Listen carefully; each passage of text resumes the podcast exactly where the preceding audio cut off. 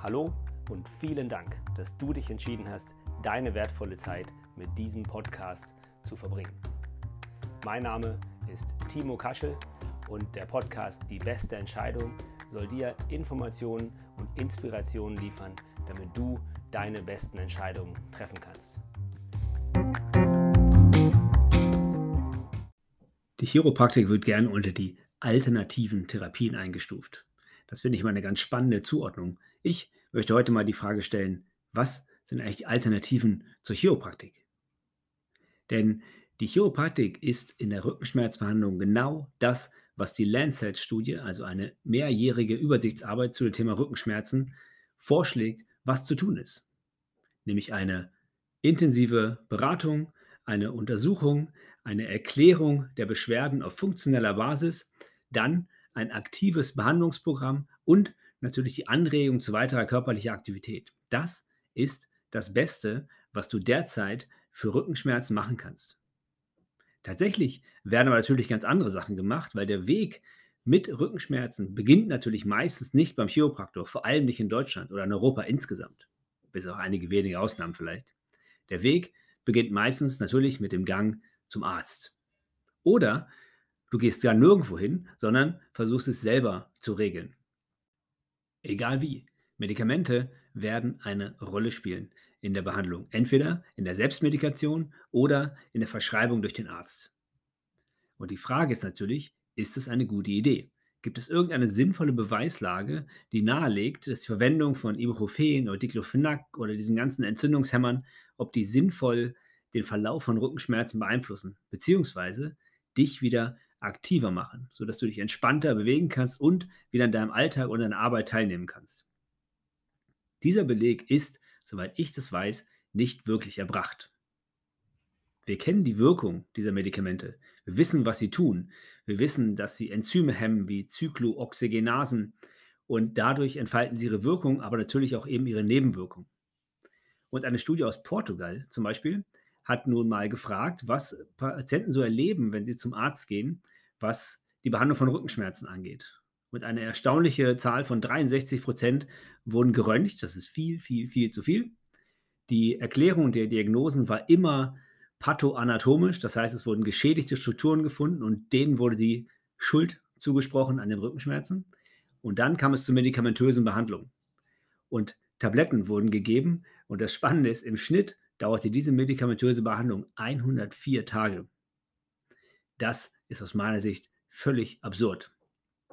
Denn ich kann feststellen, ob eine medikamentöse Behandlung wirkt nach wenigen Tagen bis Stunden. Denn was tun wir denn hier? Ibuprofen, was macht das eigentlich genau? Die Antwort darauf versuche ich mal eben als Chiropraktor und nicht Arzt, nicht Pharmazeut, nicht Pharmaspezialist zu geben, von dem, was ich gelernt, gelesen habe und wie ich natürlich auch in der Praxis sehe, wie diese Mittel eingesetzt werden und wie sie wirken können. Und wie gesagt, diese Mittel setzen sich an bestimmte Andockstellen von Enzymen und machen den nächsten Schritt, Schritt dieser Enzymkette unmöglich, beziehungsweise erschweren ihn stark. Diese Enzymkette produziert, wenn sie durchläuft, am Ende sogenannte Prostaglandine. Das sind Botenstoffe in den Zellen und zwischen den Zellen, die Nervenstellen, Nervenzellen reizen können. Und dieser Reiz wird dann weitergeleitet und im Gehirn als Schmerz eventuell interpretiert. Das heißt, diese Prostaglandine, wo es extrem viele von gibt, die eine ganz große Stoffgruppe sind und auch noch andere Dinge tun, diese Nichtentstehung von Prostaglandinen als eigentlich normale Antwort auf eben den Reiz der Entzündung, die unterbindet dann eben auch den Schmerz. Wenn ich nun dieses Ibuprofen nehme und ich nehme es ein Tag, zwei Tage, drei Tage, vielleicht sogar eine Woche und es tut sich nichts, dann brauche ich sie auf keinen Fall weiterzunehmen. Denn die Produktion dieser Eiweiße, dieser Enzyme ist sehr, sehr schnell im Körper. Und es macht überhaupt keinen Sinn, diese Dinger länger zu nehmen, wenn sie keine Wirkung zeigen. Und selbst wenn sie Wirkung haben, was wissen wir dann?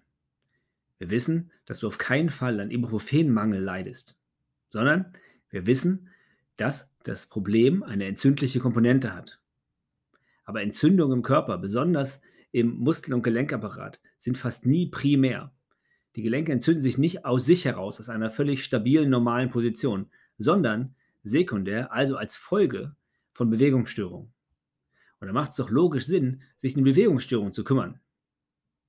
Ich würde die Medikamente niemals ausklammern aus der Versorgung, denn diese äh, Antiphlogistika, diese Gruppe der Medikamente, kann Patienten transportfähig machen. Sie kann Patienten in eine Situation versetzen, in der sie mit einer vernünftigen, zielführenden, nachhaltigen Behandlung ihrer Probleme besser umgehen können.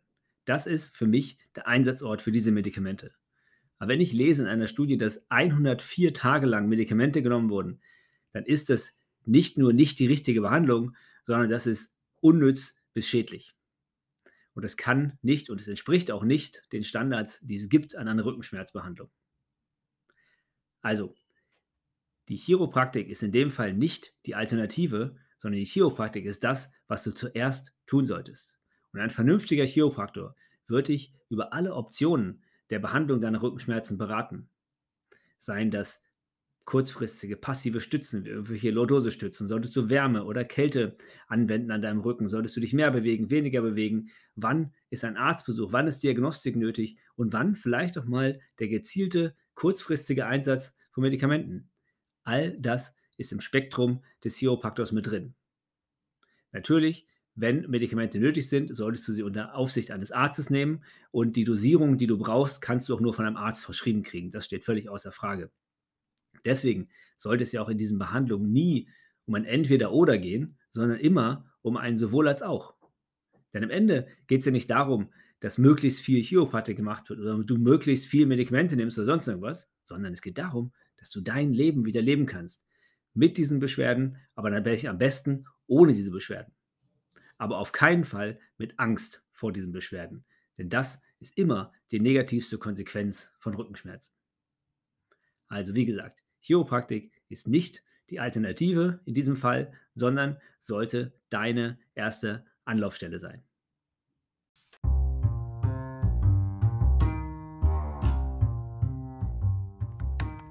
Vielen Dank, dass du dir die Zeit genommen hast, meinem Podcast zuzuhören.